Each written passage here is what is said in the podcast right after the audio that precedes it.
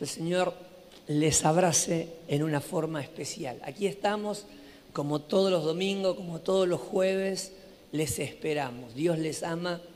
Si no se están congregando, es momento de hacerlo. Y a los que están congregándose, ya vinieron o van a venir en el horario siguiente, el Señor les abrace fuertemente. Génesis capítulo 12 quiero compartir versículo 1. Vamos a leer juntos este pasaje. Estamos un poquitito atrasados con los horarios, pero bueno, ahí vamos. El Señor le dijo a Abraham, deja tu tierra, tus parientes y la casa de tu padre y vete a la tierra que te mostraré. Haré de ti una nación grande y te bendeciré. Haré famoso tu nombre y serás una bendición. Bendeciré a los que te bendigan y maldeciré a los que te maldigan. Por medio de ti serán bendecidas todas las familias de la tierra. Abraham partió tal como el Señor se lo había ordenado y Lot se fue con él. Abraham tenía 75 años cuando salió de Harán. Amén y amén. Uso este pasaje como punto de partida para un mensaje temático que como lo habrán visto en las redes sociales, este, lleva como nombre Dios, digan conmigo, Dios no resigna sus planes. Los fracasos del hombre no modifican los proyectos de Dios. Y eso es extraordinario. Estamos en el cuarto principio en esta serie de principios porque estamos compartiendo Génesis, el primer libro de la Biblia que se llama Principios. Y que nos muestra varios principios a lo largo de, de todos los capítulos de Génesis uno de ellos compartimos cuando comenzamos el año. Génesis 1 nos muestra que en el principio creó Dios los cielos y la tierra, y la tierra estaba desordenada y vacía, y entonces nos va relatando la palabra de Dios lo que comenzó a suceder día 1, día 2, día 3, hasta el día sexto. El séptimo descansó, pero ya había comenzado todo. Adán y Eva, la obra maestra de Dios, ya estaban viviendo en este planeta, en esta hermosa, este hermoso hogar que el Señor nos dio, pero ellos en el Edén. Un mandamiento tenían, no comerás el fruto del árbol, de la ciencia, del conocimiento del bien y del mal. La Biblia dice que ellos fallaron porque comieron el fruto, desobedecieron a Dios, tuvieron que sufrir las consecuencias que Dios le había advertido, por ende fueron expulsados del huerto. Terminó una etapa, esa etapa se llamaba la etapa de la inocencia. A partir del conocimiento del bien y del mal fueron expulsados y comenzó otra etapa. Una etapa diferente, difícil, pero contaron con el favor de Dios. No hay mandamientos en el segundo principio y está el favor de Dios con ellos. Pasa una cantidad de tiempo X que no sabemos, no podemos asegurar. Y la Biblia dice que la sociedad toda se revela contra Dios. En su forma de vida lo expresa. La violencia, el pecado, lleva a que Dios diga, ay, cómo me duele haber creado al hombre. Y decide destruir a la humanidad toda por medio de un diluvio. Entre toda la gente que había desobedecido a Dios y le había dado la espalda a Dios, hay una persona que conmueve al Señor y se llama Noé. Y con esa persona Dios continúa su proyecto. Ustedes saben, ya lo hemos compartido, viene el diluvio, Y luego del diluvio comienza la tercera etapa. Tercer principio. Vuelve a empezar todo de nuevo. ¿Cuántos mandamientos le da Dios a Noé y a su familia? Es decir, al ser humano, tres. Multiplícate, llena la tierra de gente. Segundo mandamiento, no comerás sangre, porque en la sangre está la vida del animal, como la sangre es la vida del hombre. Tercer mandamiento es, el que espada mata, espada muere. En otras palabras, lo que Dios le está diciendo, no levantarás la mano contra tu prójimo. Porque el que mata, muere de la misma forma. Tres mandamientos. ¿Cuántos años llevaba el ser humano sobre la tierra? Y miles de años ya.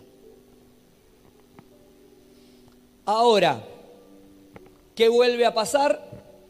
Lo mismo la sociedad se revela en contra de Dios. Génesis capítulo 11, la sociedad dice, vamos a hacer una torre, vamos a ponernos un nombre que nos identifique y minga nos vamos a ir a, vivir a otro lugar. Vamos a hacer nuestra ciudad acá, vamos a establecernos acá. Y a la mierda. Y la Biblia dice que Dios destruye los planes del hombre. La confusión de lenguas, y los proyectos del ser humano quedan en el olvido. A partir de ahí viene el cuarto principio. Ya Dios no pone los ojos en una nación ni en las naciones. Ya todo queda atrás. Adán y Eva, Noé y su familia. Ahora Dios pone los ojos en una persona, Abraham. Y comienza una etapa nueva con quien será el Padre de Israel. Ahora, Dios había escogido a Adán Eva, Dios había escogido a Noé, ahora Dios escoge a Abraham. El hombre es el que pecó y Dios es el que busca. El hombre es el que se aleja y Dios es el que va a buscar. Por eso dice el apóstol, porque no hemos amado nosotros al Señor, Él nos amó a nosotros. Digan conmigo, gracias Señor, porque ha sido tu amor el que me ha traído a ti. Amén. Ha sido el amor del Señor el que nos ha ido a buscar. Ahora, ¿para qué Dios va a buscar a Abraham? porque Abraham es bueno, porque Abraham es perfecto. Dios va a buscar a Abraham porque el plan de Dios no se detiene, porque Dios no resigna su plan. Dios tiene un plan con el ser humano, por eso lo crea. Por eso prepara su hogar. Pero el hombre le da la espalda. Y Dios vuelve a dar una oportunidad más y el hombre vuelve a dar la espalda. Y una oportunidad más y la sociedad vuelve a darle la espalda. ¿Qué hace Dios? Se resigna. No, va y busca una persona. Se llama Abraham. ¿Por qué Dios lo escoge a Abraham? ¿Por qué Dios escoge al hombre? Porque el hombre tiene habilidades, tiene capacidades extraordinarias que ninguna otra persona en la tierra lo tiene. No, Dios busca a Abraham porque lo ama. ¿Por qué Dios nos escogió a nosotros? Porque somos especiales. Porque tenemos capacidades que otros no tienen. Porque somos perfectos. Dios nos ha buscado a nosotros. Ha ido detrás de nosotros. Porque nos ama. Aleluya. Por eso estamos en este lugar hoy. No porque hemos marcado la diferencia como lo hizo Noé en una sociedad pagana. Estamos aquí porque como Abraham, Dios no ha puesto sus ojos en la capacidad del hombre, sino en su poder para transformar las circunstancias hacer posible lo que para el hombre es imposible.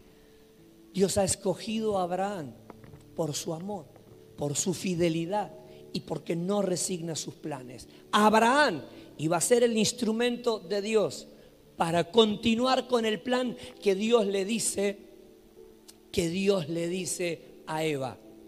Perdón, a Satanás. Cuando el Señor disciplina, comienza por la serpiente. A partir de ahora te arrastrarás.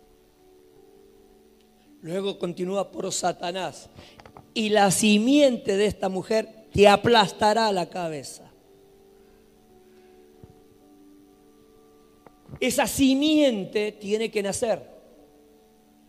Por eso Dios le dice a Abraham, por intermedio de ti serán benditas todas las familias de la tierra. ¿Puede Gabriel bendecir a todas las familias de la tierra? No. ¿Puede alguno de nosotros bendecir a todas las familias de la tierra? No. ¿De quién estaba hablando Dios? De Jesús. El único que pudo, puede y podrá bendecir a todas las familias de la tierra. ¿Cuántos levantan esa mano y dan gloria a Dios? Ese proyecto tenía que continuar. Ese plan no se podía resignar. Porque el hombre había fallado. Y como muchos de nosotros podría haberse cansado Dios y podría haber dicho, más si no quieren mi amor, muéranse caramba. Pero sin embargo, Dios no resignó su plan, Dios no resignó su propósito y continuó adelante, porque ya había dado la palabra. Hoy leí Ayer leí una barrabasada, una estupidez impresionante de alguien que posteó en el Facebook y puso, la, dice, este, la Biblia no puede, no puede este, contradecir al Espíritu Santo, pero el Espíritu Santo sí puede contradecir a la Biblia. Tremendo guanaco, ¿cómo va a poner o cómo va a decir semejante estupidez? La Biblia no puede es contradecir al Espíritu Santo y el Espíritu Santo no puede contradecir a la Biblia, porque la Biblia fue inspirada por el Espíritu Santo. Entonces no puede haber contradicción. Ahora no puede decir, ah, sí, pero por las traducciones, por las es una reverente estupidez también. Porque ni siquiera las traducciones contradicen la Biblia. Si no estábamos todos, hermanos, perdidos. El Espíritu Santo no puede contradecir la Biblia, ni la Biblia puede contradecir al Espíritu Santo porque son una misma cosa. Aleluya. Porque toda escritura fue inspirada por Dios. ¿Cuántos dan gloria a Dios?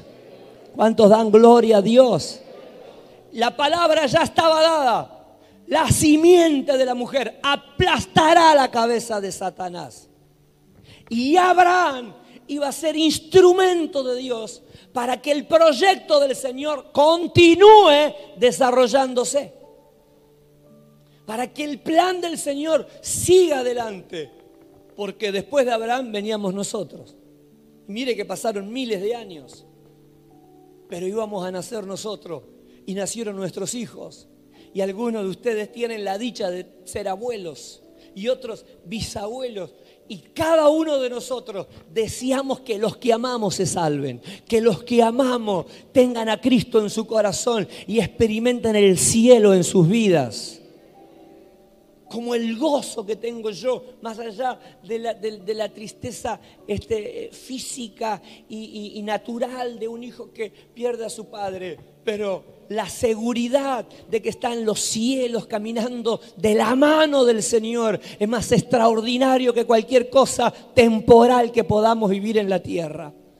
Como un padre no va a desear que sus hijos se salven, en la esposa que su marido tenga Cristo, el marido que su mujer que ama tenga el Señor en su corazón. Todos los que estamos aquí amamos y deseamos que aquellos amados tengan a Cristo en su vida y sean salvos. No estamos esperando un velorio para ir a rezar para que el Señor le haga un lugarcito allá arriba. Estamos orando y trabajando para que hoy, hoy, hoy, los que amamos tengan a Cristo y sean salvos. Aleluya. ¿Cuántos dan gloria a Dios? ¿Cuántos dan gloria a Dios? Y en eso está el proyecto de Dios. Cuando Dios escoge a Abraham, no lo escoge por su capacidad, lo escoge porque su plan se tiene que llevar a cabo. Y Abraham va a ser un instrumento de Dios o un eslabón en ese programa de unir la tierra con el cielo, la creación con su creador, al hombre con Dios. Tiene que seguir adelante el plan. El propósito se tiene que cumplir. Dios no resigna lo que ha proyectado. Por esa razón estamos acá. Con lo que éramos, con lo que pensábamos, con lo que hacíamos, con lo que dijimos, estamos acá. Y parecemos todos santitos, ¿no? Y cada uno de nosotros tiene un pasado atrás. Cada uno de nosotros tiene una carga de culpas encima. Pero aquí estamos. Y no está ni Dios ni nadie apuntándonos con el dedo índice nuestro pasado. Lo único que experimentamos en este lugar es la gracia, la bondad y el amor de Dios. Aleluya. Podía haber Dios cambiado de planes, pero no ha resignado su proyecto con tu vida. Por eso estás acá. Porque a pesar del pasado, su plan sigue intacto. Tal vez se detuvo, tal vez se dilató,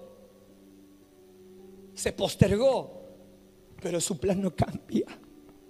Su voluntad es la misma y sus ojos están puestos en tu vida. No en tus perfecciones, no en tus capacidades, no en tus riquezas, sino en tu vida. ¿Cuántos dan gloria a Dios? Por levantar esa mano y decirle gracias, Señor, por tu fidelidad y misericordia. Alabado sea su nombre. ¿Cuántos dan gloria a Dios? ¿Cuántos dan gloria a Dios? Fuerte el aplauso a nuestro Cristo.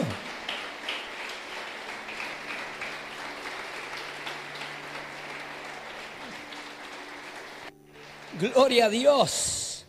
Eso es lo maravilloso del amor de Dios, que no cambia, que permanece fiel. Escoge a Abraham y lo escoge de Ur de los Caldeos. Le dice a Abraham, deja tu padre, tu madre tus parientes y tu tierra. Y ven a la tierra que te mostraré. Lo saca de la metrópolis, lo lleva al desierto. Y para tomar esa decisión hay que creer.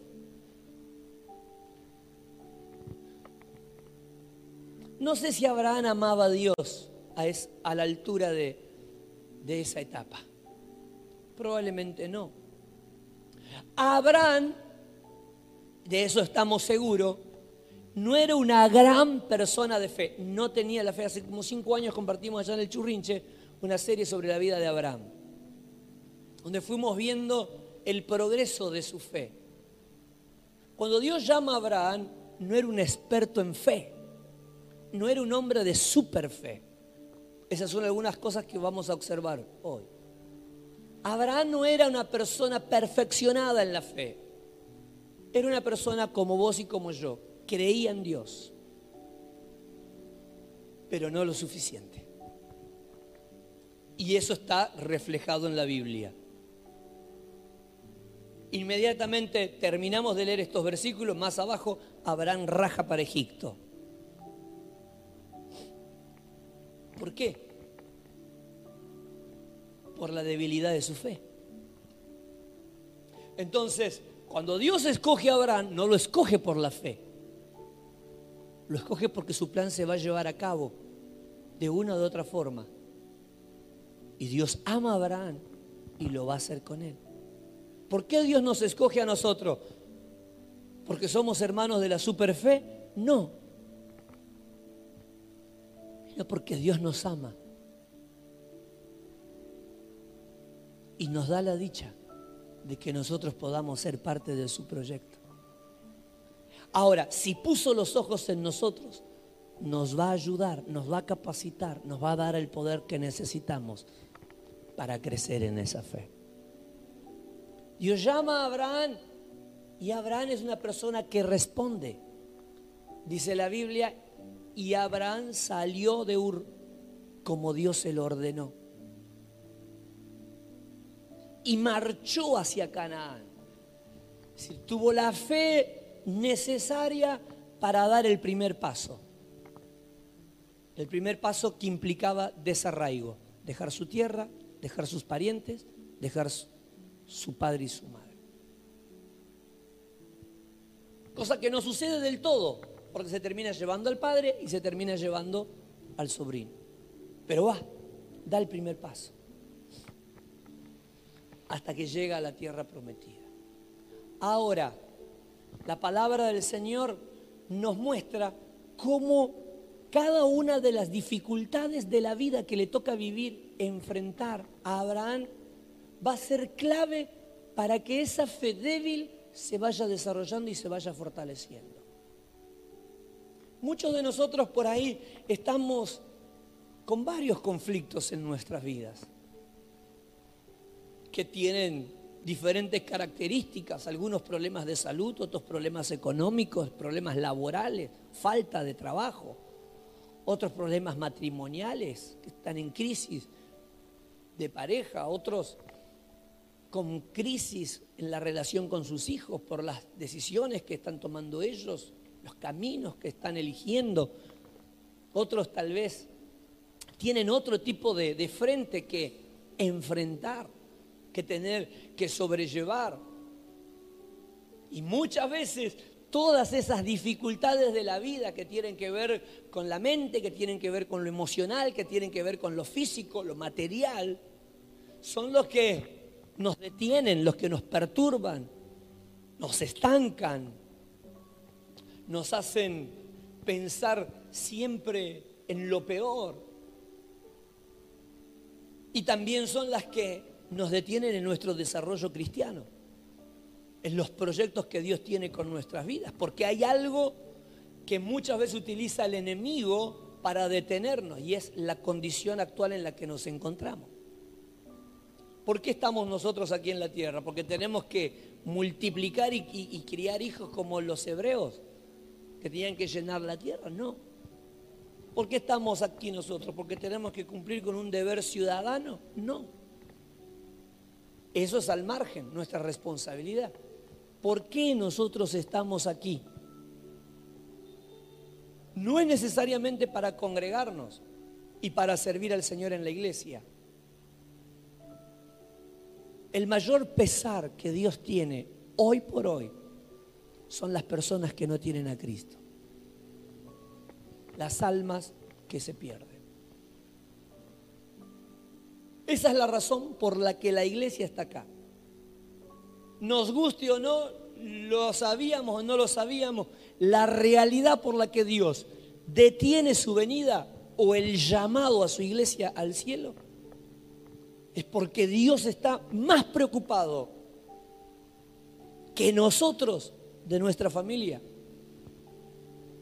y de nuestros vecinos. Hay más preocupación en Dios que en nosotros. Nosotros tenemos familiares inconversos, familiares apartados, y no les hablamos del amor del Señor, no les hablamos de Cristo. Y nosotros decimos, Señor, me quiero morir, me quiero ir. El Señor dice, pará, loco, háblale a tu hermana. Lázaro, el rico que murió y se fue al infierno, cuando vio al Señor con el mendigo, perdón, era Lázaro era el, pobre. El rico cuando vio a Lázaro con Jesús en el cielo y él estaba en el infierno quemándose este, quemándose.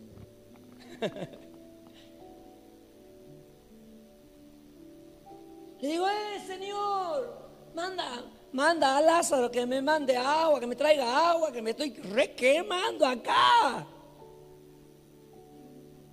Y el Señor le dijo, eh, el padre Abraham le dijo, no, no, no, no, se puede. Los que están ahí no salen, y los que están acá no van para ningún lado. El que está acá ya está acá. Y entonces le dijo, mándale, dice que vaya a hablarle a mis amigos, a mis familiares, para que ninguno se pierda, Señor, por favor. Y el Señor le dijo, tienen a Abraham, perdón, tienen a Moisés, tienen a Elías. Es decir, tienen los profetas y tienen la ley. Tienen la Biblia. Que obedezcan eso. Porque si va uno de acá arriba o de allá abajo, resucita, no le van a creer. Y es así. Andate al cementerio de calzada, a veces se levanta alguno y te dice el cielo es real, a veces le ¿qué le vas a creer? Salimos corriendo, ¿no? que te aparezca un muertito a, decirte, ¿sabes qué jodido que está allá abajo, no? ¿Qué? Oh, qué hermoso que es el cielo. ¿Qué le vamos a hacer caso? Ahí tienen la Biblia que crean eso. Es decir, los que están vivos, que aprovechen la oportunidad que tienen. Nosotros pensamos, ¿por qué estamos acá? ¿Para qué estamos? Estamos acá porque Dios ama más a tus familiares de lo que imaginas. Dios ama más a tus amigos de lo que vos imaginas. Dios ama más a tus compañeros de escuela, tus compañeros de trabajo, que lo que vos imaginas. Vos lo mirás así, así gorda, sin vergüenza. Y Señor dice, para, baja un cambio, yo la amo. Mi cuñada vigilanta, dice, no la quiero ni ver. Y el Señor dice, para, esa negra te requiere, te cuida. Nosotros a veces, hermano, nos disfrazamos de santo, pero tenemos un corazón que está cerrado al Evangelio. Porque somos evangelistas, pero no hablamos de Cristo. Y el Señor está desesperado de que yo abra la boca para que los que me rodean, los que Él puso circunstancialmente a mi alrededor, le conozcan por medio de nosotros. ¿Cuántos dan gloria a Dios? Estaba el miércoles en, la villa, Villa Tamiski, fuimos a comprar con mi esposa y me acuerdo que me faltaba hierba, fui a comprar hierba a un negocio. Me dice la señora, ¿de dónde sos vos? Ah?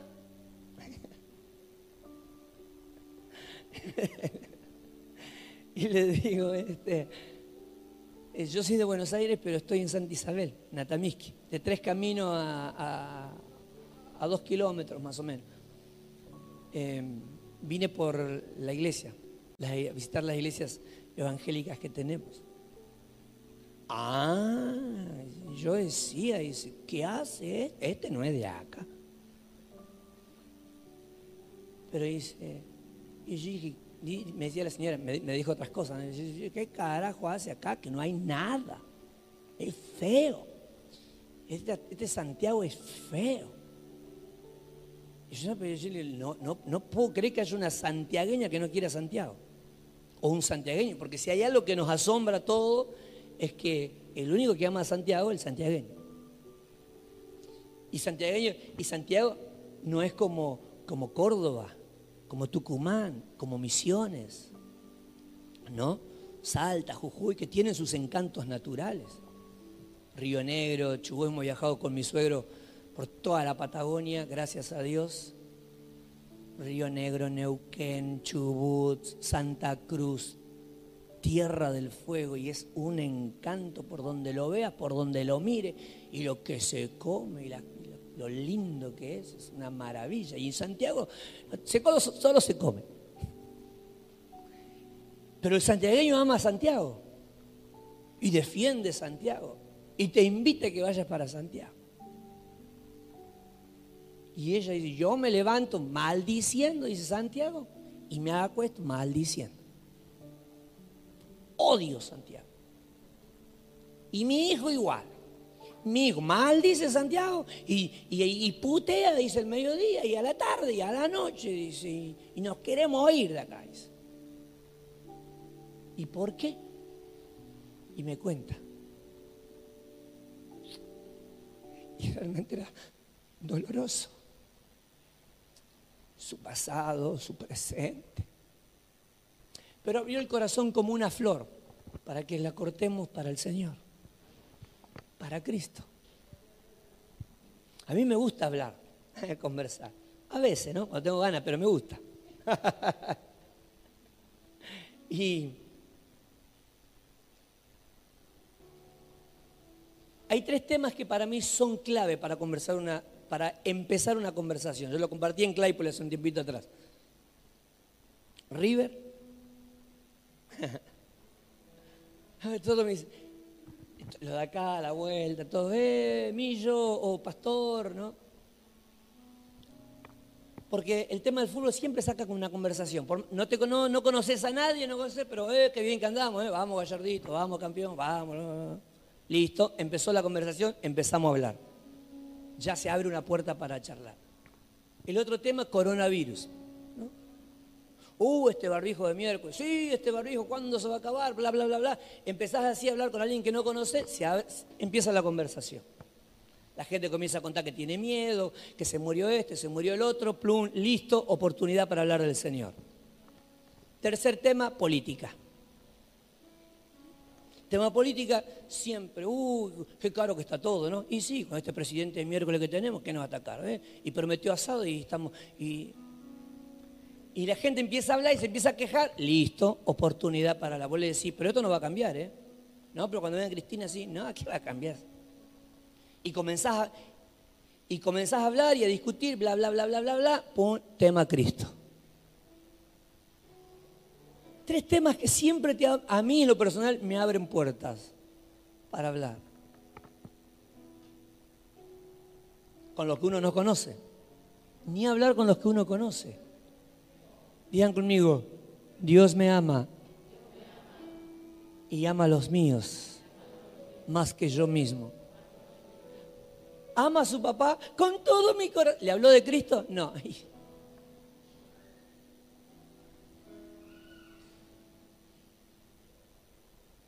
Y ahí nos quedamos, ¿no? Y ahí nos estancamos.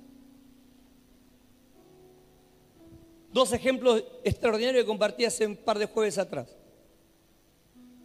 Saulo y Cornelio, dos personas ganadas para la obra del Señor. ¿Quién los evangelizó? Nadie, Dios.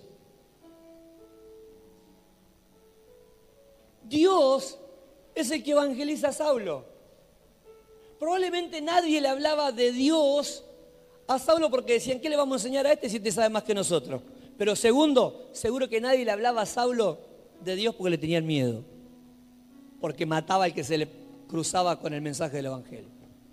Cornelio, ¿Qué era Cornelio? Cornelio todo lo contrario. Amaba a Dios, amaba a los judíos, ayudaba, apoyaba, hacía donaciones. Pero nadie le habló de Cristo. ¿Por qué? Seguramente, ¿cuál era la razón?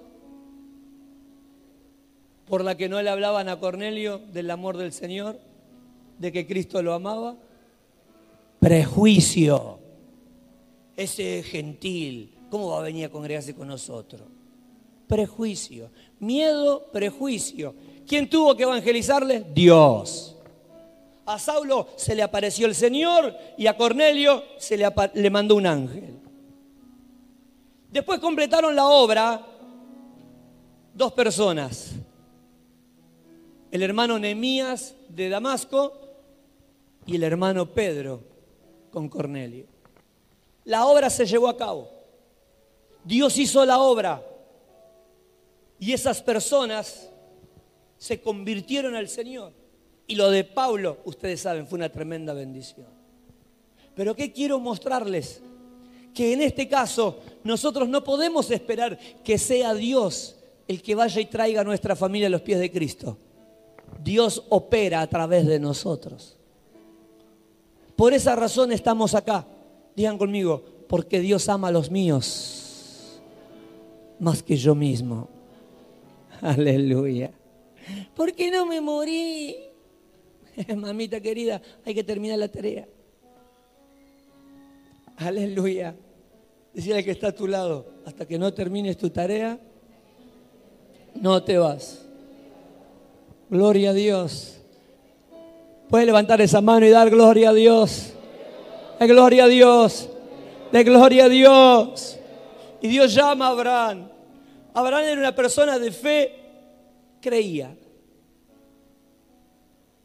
Te llamó porque sos una persona de fe, creemos. Pero día que está a su lado, vas a crecer y vas a madurar en tu fe. Las dificultades que estás teniendo las está permitiendo Dios para que nuestra fe se desarrolle, madure. Aleluya.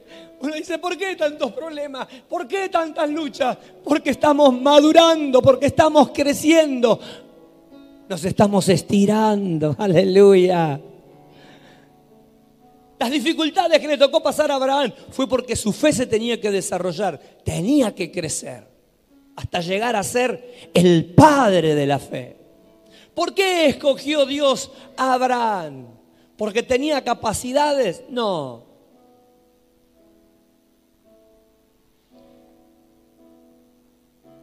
Dios escoge a Abraham y lleva adelante su plan con él.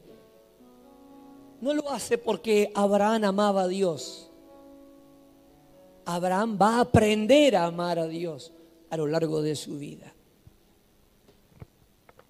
Por eso cuando Dios le dice a Abraham, dame tu hijo, el único que tienes, el que más amas, mátalo. Lo quiero yo. Los dioses paganos de Ur y de todos sus alrededores siempre reclamaban vidas de hijos. Abraham, me imagino, pensó, y bueno, Dios no podía ser la excepción, pero él se lo voy a dar. Y agarra a su hijo y se lo lleva al lugar que Dios le muestra, Monte Moriah, donde hoy está Jerusalén. Y allí en ese lugar lo ata, lo pone arriba de, de un altar y, concentrado en lo que va a hacer, agarra el cuchillo y cuando lo va a clavar el Señor dice, Abraham, no le hagas daño al niño. Como que en otras palabras el Señor le está diciendo, yo no soy como los otros dioses, yo soy Dios. Y yo no espero eso. No espero que me des tu hijo de esa forma. No quiero que mates a tu hijo. Solo quiero mostrarte cuánto has llegado a amarme. Quiero que veas que en estos más de 30 años has llegado a amarme más que a tu propio hijo, más que a ti mismo. Dios no nos escogió porque le amamos, Dios nos escogió porque Él nos ama y porque Él sabe que nosotros podemos crecer y madurar en el amor y amarlo al punto de amarlo más que a nuestra propia vida. No es por nosotros, es por lo que Él sabe que puede provocar en nuestras vidas. Cuando Abraham hizo así para ver dónde estaba el que le hablaba, vio que ya Dios había provisto el cordero para el sacrificio. Dios no había venido a la vida de Abraham para sacarle, Dios había venido para darle. A veces el cristiano piensa que Dios solo le saca y te piden para esto y te piden para el otro y quieren que haga esto y que haga el otro y que haga esto y que haga el otro. Dios no ha llegado a tu vida para sacarte, ha llegado a tu vida para darte. Y si algo positivo de sacar va a ser, no necesariamente es sacar, digan conmigo, es transformarme. Aleluya. ¿Cuántos dan gloria a Dios? ¿Cuántos alaban al Señor y le dan gloria? Amasa, Rabasalaya. Un aplauso grande y fuerte al que vive y reina para siempre.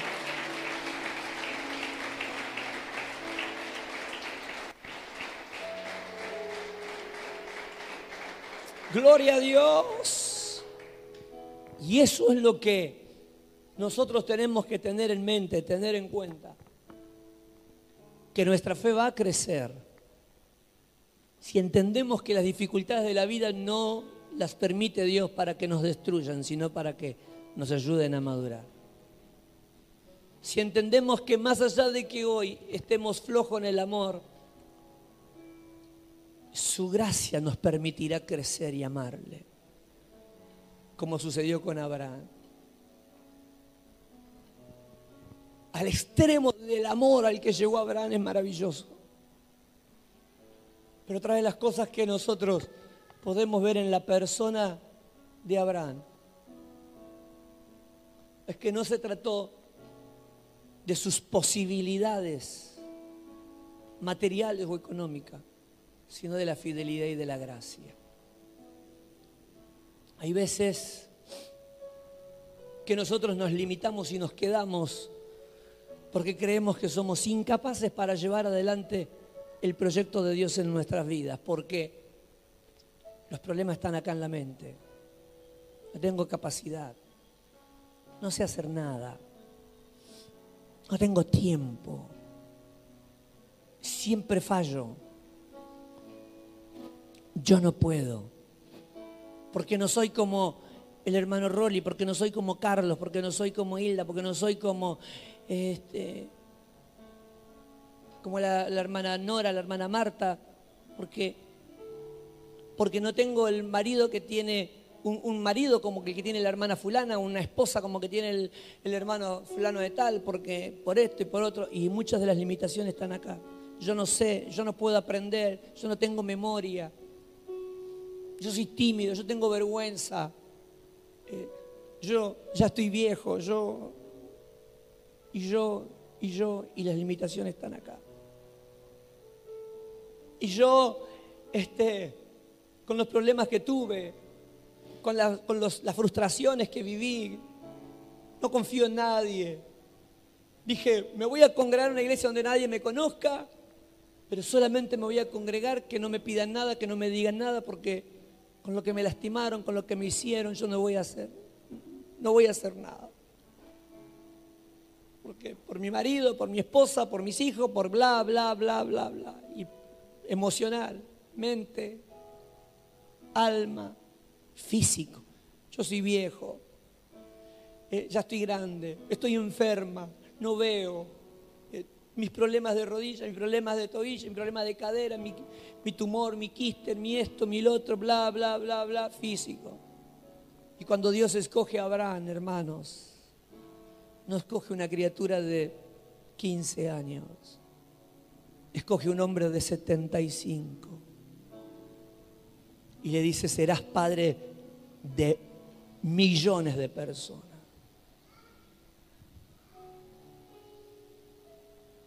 Y el que recibe la palabra tiene una esposa estéril. El que recibe la palabra tiene una esposa frustrada. La promesa es extraordinaria pero el presente es contradictorio.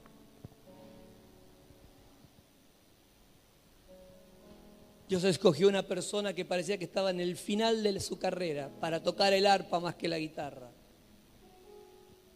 Digan conmigo, si todavía estás acá y Dios te escogió, no es porque estás en el final, estás en el principio. Aleluya. Pero así con las canitas que tengo, así con las canitas que tiene.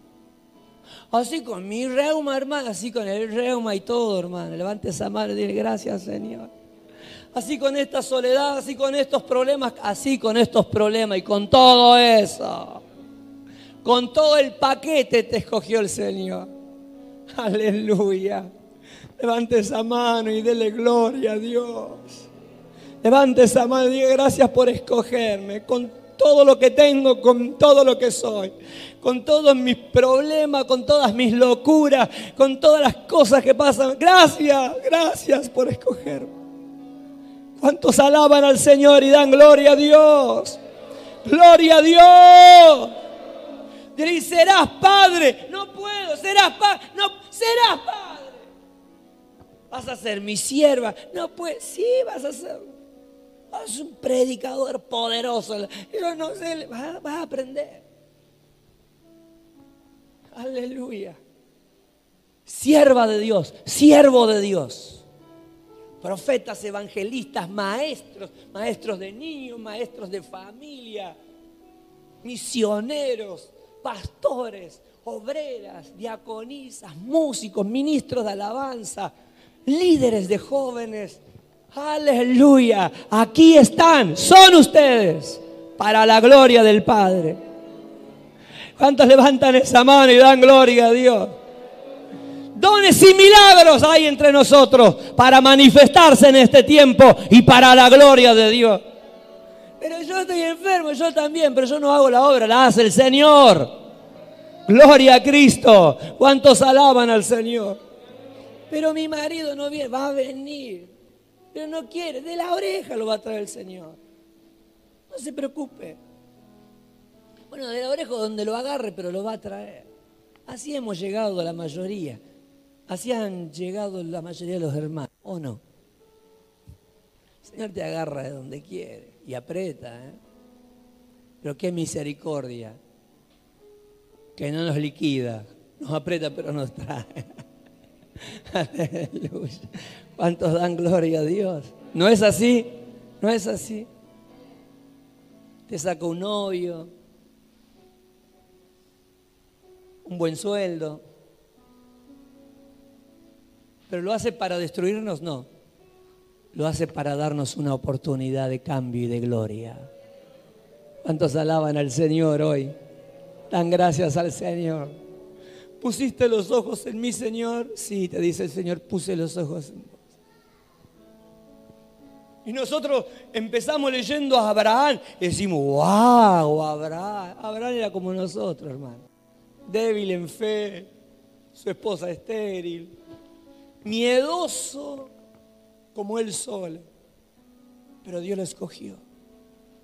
Porque no se trataba de su capacidad, sino del poder de aquel que lo había llamado. Por eso estamos en este lugar. Maravilloso Cristo, que ama y escoge. Su mujer llegó un momento en el que dijo, esto que Dios me ha dado se llamará Isaac. Le pondré risa. Porque los que se enteren que yo a los 90 años fui madre se matarán de risa. Digan conmigo, gracias Señor, porque sé que viene tiempo de regocijo. En medio de las dificultades y de los problemas de la vida yo digo sí. Heme aquí. Y viene mi Isaac. Tiempo de regocijo. Me reiré y se reirán conmigo. Aleluya. Los que esperaban ver mi matrimonio destruido. No porque eran malos, sino porque veían lo mal que estábamos. Se reirán y se alegrarán. Los que esperaban verme morir por lo enfermo que estaba, verán la mano del Señor restaurar mi salud. Y se van a reír y van a decir, tiene más vida que el gato. Pero qué gozo será ver tu mano de poder sobre mi casa, sobre mi salud. Los que me vieron pedir, pasar necesidad económica, van a gozarse y van a alegrarse al ver cómo, Señor, abres puertas de trabajo, de oportunidad para mi casa, para mi marido, para mi esposa, para mis hijos, para mis padres. Aleluya. Levante esa mano y diga, sí, Señor. Nos gozaremos y nos alegraremos. Oh, gloria a Dios. Gloria a Dios. Con Abraham, con un hombre imperfecto, comenzaba un cuarto principio, una nueva etapa, porque Dios no resigna sus planes. Y porque más allá de que todo parezca oscuro, siempre hay luz al final. Y eso es lo que hoy el Señor desea que veas, que en medio de toda oscuridad siempre la luz resplandece, porque no estamos solos, estamos con el Señor. Todos los que estamos aquí no estamos por casualidad, estamos porque hay un propósito y es conectar a los que no tienen al Señor con Él. Los instrumentos somos nosotros. Y más allá de que hoy nosotros pensemos que con congregarnos ya está, con servir un poquito en la iglesia es suficiente, hay una tarea que ni siquiera hemos empezado. Porque si pensamos hoy a cuánto le hemos hablado de Cristo desde que empezó el 2021 hasta el día de hoy, probablemente no tengamos nada que contar. Tengamos que preguntar cuántos aceptaron a Cristo por tu vida en este laxo, seguramente no haya mucho que decir.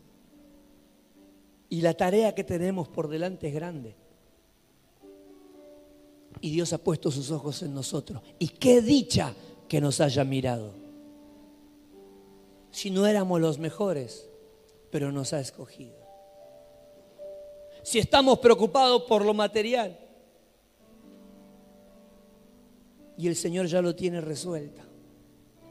Dios sacó a Abraham de su familia y de su entorno de posición económica gigante. Pero a donde lo trajo lo bendijo y lo prosperó. Decirle que está a tu lado, no te preocupes por tu salario, por tu jubilación, por el trabajo de tus hijos, de tu esposo. Gloria a Dios.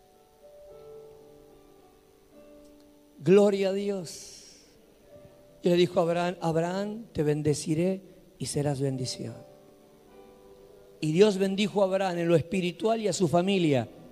Y Dios bendijo a Abraham en lo material, en lo económico y las cosas.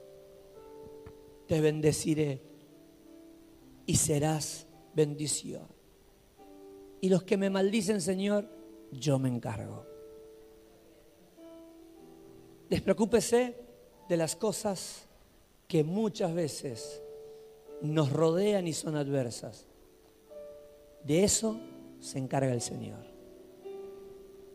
¿Lo cree?